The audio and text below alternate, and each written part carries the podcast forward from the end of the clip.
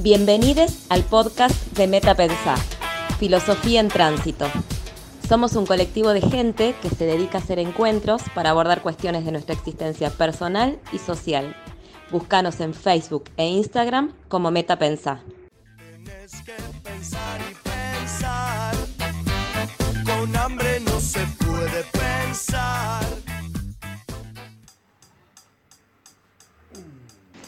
A veces la muerte te sorprende en plena vida, en el medio de una mañana soleada y perfecta, en una galería con el viento en tres, tomando el mate justo, con las hijas peinadas y el pan recién salido.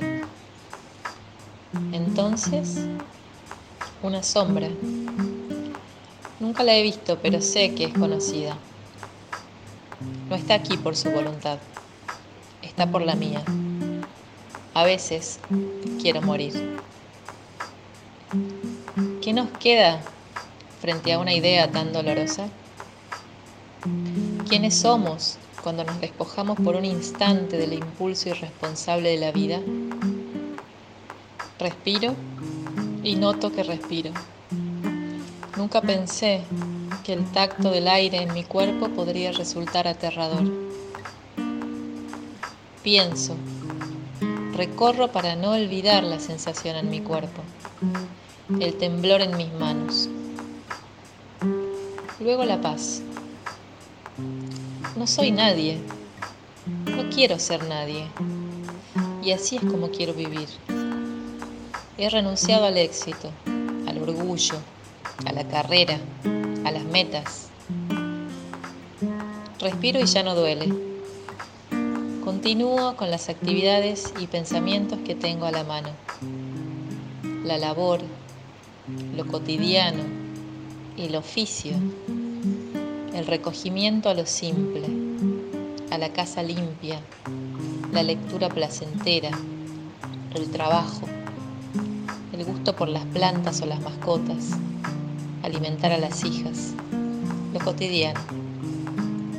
Aquí finalmente encuentro el resguardo. Aquí estoy. Yo soy esto. Y en esta pequeñez, la muerte no puede sorprenderme.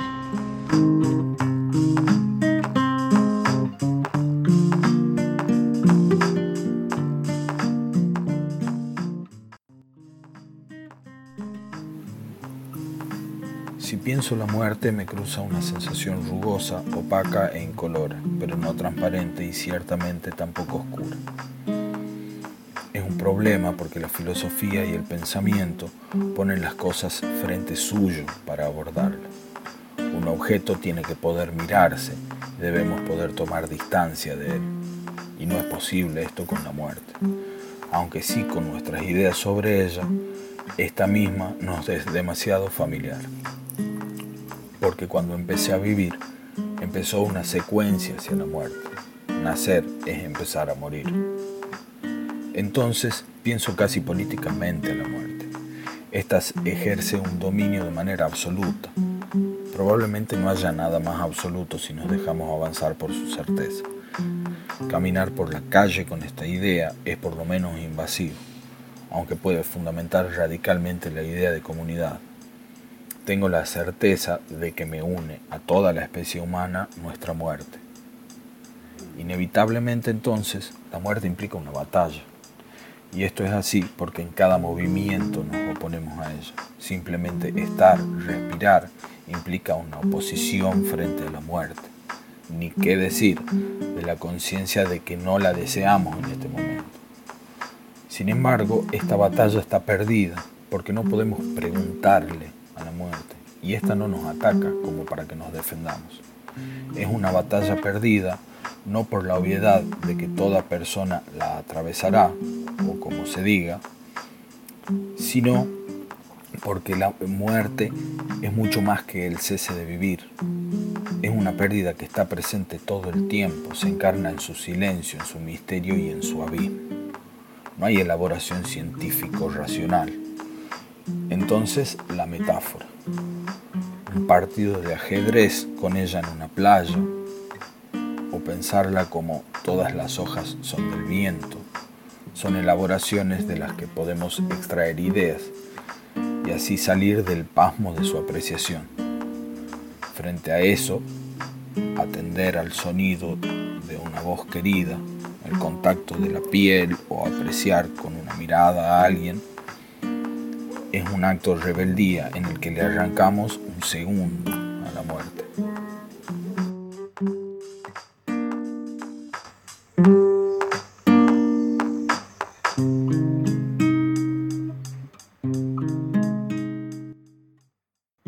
Muchas son las formas a través de las cuales los seres humanos han procurado distanciarse de los animales. Acentuar la, la, racionalidad, el lenguaje articulado, la capacidad de hacer política, la capacidad de simbolizar. El único animal que ríe, había dicho Aristóteles, y que hace reír, había agregado Bersón. Otros han pensado que la distancia con el resto la ponía nuestra capacidad de trabajar, yo creo que no es casual que haya tantos modos de pensarnos y decirnos continuamente como seres humanos, porque la riqueza con la que nos nombramos es deudora de las diversas formas de ser y de hacer que instalamos en el mundo. A su vez, estas formas de decirnos son tantas, tantas, porque somos los únicos seres que sabemos que vamos a morir. La muerte ocurre como un secreto oculto para siempre a todo ser vivo que nos rodea, mientras que en nuestro caso apura el sorbo extasiado en que se bebe esta vida. Seres para la muerte, decía de nosotros Heidegger. Y nosotros sabíamos que no se trataba de algo con lo que nos encontraríamos al final del camino, sino que de muerte estaba hecho el devenir de la existencia misma. Lejos de significar horror y espanto, la muerte puede, para algunos, ser una liberación del horror y del espanto que ven en esta vida. Recordemos cómo Nietzsche relata en El origen de la tragedia la voz del sabio sileno que al ser interrogado por el rey Midas acerca de qué sea lo mejor, lo más preferible para el ser humano, el sabio sileno responde, lo mejor de todo es no haber nacido, no ser nada, y si no, morir pronto. La muerte, sensual y violenta, interrumpe la repetida discontinuidad que somos, esa que nos hace individuos separados, arrancados, arrojados. La muerte provocativa interrumpe el sueño de la inmortalidad, que vemos parirse en los hijos, en los libros, en la memoria. Y a la vez es por ella, porque sabemos que acecha nuestros talones mientras bailamos, es por ella porque es ineludible, que seguimos bailando, que seguimos riendo y que con tanto gusto hacemos el amor.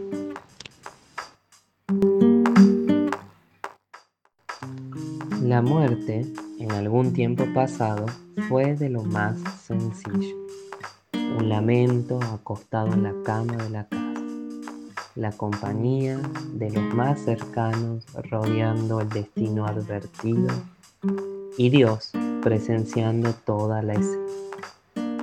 Hoy la cuestión es distinta. La muerte no sucede de otra manera, como quien dice, a la vuelta de cualquier esquina. Desposeída de ritos, desdivinizada, violenta, fugaz y callada. La muerte nos llega en silencio. Silencio le pedimos, que no se pronuncie, que no nos nombre, que se calle siempre.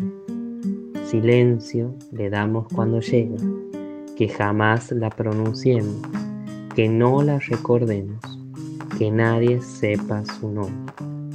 ¿Será el silencio la falta de sentido que tenemos ante la muerte? ¿O es silencio para evitar el malestar y no irrumpir la felicidad de nuestras vidas? ¿Vivimos mejor haciendo de la muerte el tabú de nuestro tiempo? Mañana no sabremos qué pasará con ella. Quizás la muerte ya no sea callada y se muestre en nuestro cotidiano toda bulliciosa. Quedará abierto el misterio de la muerte hasta que llegue el fin de aquel último que muera y así tal vez saber qué será lo que a la muerte le suceda.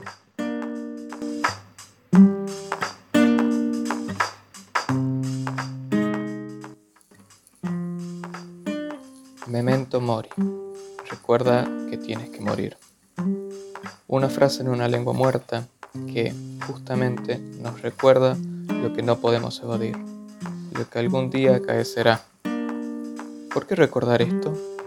¿Por qué recordarlo si todo va a acabar? Porque nos da perspectiva del tiempo, de nuestro tiempo. Nos hace hacer lo propio del tiempo. Nos descubre, nos reflexiona en hacer que tenemos como propio, realmente propio. Con este recuerdo los minutos no pasan igual. Lo único de cada momento se vuelve precioso, preciado a la vez que asfixiante. Comenzamos a pensar que cada oportunidad, que cada suceso, no debemos dejarlo pasar.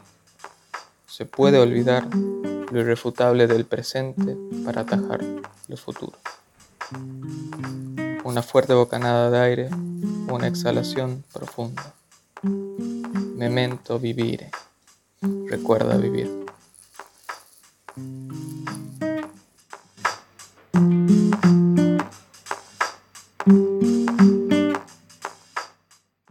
He acontecido y no tengo mucho para decir de la muerte. Tal vez pueda decir algo, tal vez, de lo que sucede antes de que ella llegue o de que me la impongan. La vida ha sido arrojada, pero se han apropiado de ella. El deseo para Deleuze es revolucionario porque siempre quiere más conexiones y más agenciamientos. No se trata de la muerte, sino de que la vida está presa. Cómo encontrar la fuga, el escape, esa copa en la fiesta, ese luchar incesante por un presente, por el tiempo, por un tiempo que nos roban y por un devenir en el que valga la pena asistir. La afirmación de la existencia sería entonces o consistiría en hacerla estallar? Tal vez. No es tanto la muerte, sino el hacerse cargo de la lucha por la vida. Creo que pensar la muerte filosóficamente nos lleva a tematizar la propia pregunta acerca de la muerte. Es decir, ¿por qué surge esta pregunta? Ese parece ser un rasgo eh, distintivo de nuestra especie, ¿no? Eh, es decir, el no resignarnos a aquello que nos rodea. Y parece que en ese sentido una, una analogía parcial, por lo menos con los sueños, puede ser útil, en el sentido de que también buscamos en los sueños respuestas que no encontramos en nuestra realidad circundante. ¿no? Son como todo, todo un universo que se abre, pero nunca del todo, mantiene su misterio. Y ahí está el secreto, por eso le seguimos dando vuelta. Y la muerte en ese sentido, como nos resulta totalmente opaca, es decir, no significa absolutamente nada, este, permite, por reflejo, digamos, eh, hace, vuelve necesario que nos preguntemos acerca de nuestra existencia. Y, creo que, bueno, eso, eso está, digamos, desde que el ser humano lo es. Eh, de manera tal que este, necesitamos darle un sentido a nuestra existencia, justamente porque sabemos que no vamos a morir. Lo que no quita, sin embargo, que haya algo así como, como grados de conciencia ante la muerte. Se me ocurren eh, situaciones en las cuales nos dan la, noticia de un diagnóstico de una enfermedad eh, mortal e incurable o, de la muerte de, seres cercanos y queridos. Eso hace que nuestra vida adquiera otro espesor, diríamos que tenga más sentido. Entonces, me parece que, que se podría terminar esta reflexión recurriendo a una de las ilusiones que le oponemos a la muerte, que es la felicidad. Y, no hay etapa, creo yo, en la que se pueda ser más absolutamente feliz que en la niñez, porque justamente el niño no tiene esa certeza de que va a morir todavía, entonces no, no requiere tramitarla. Este, no sabe, por así decirlo, que tiene un presupuesto limitado, de manera tal que todo pasa a ser un juego, como dice esa canción del topo, la muerte era una fiesta en los velorios.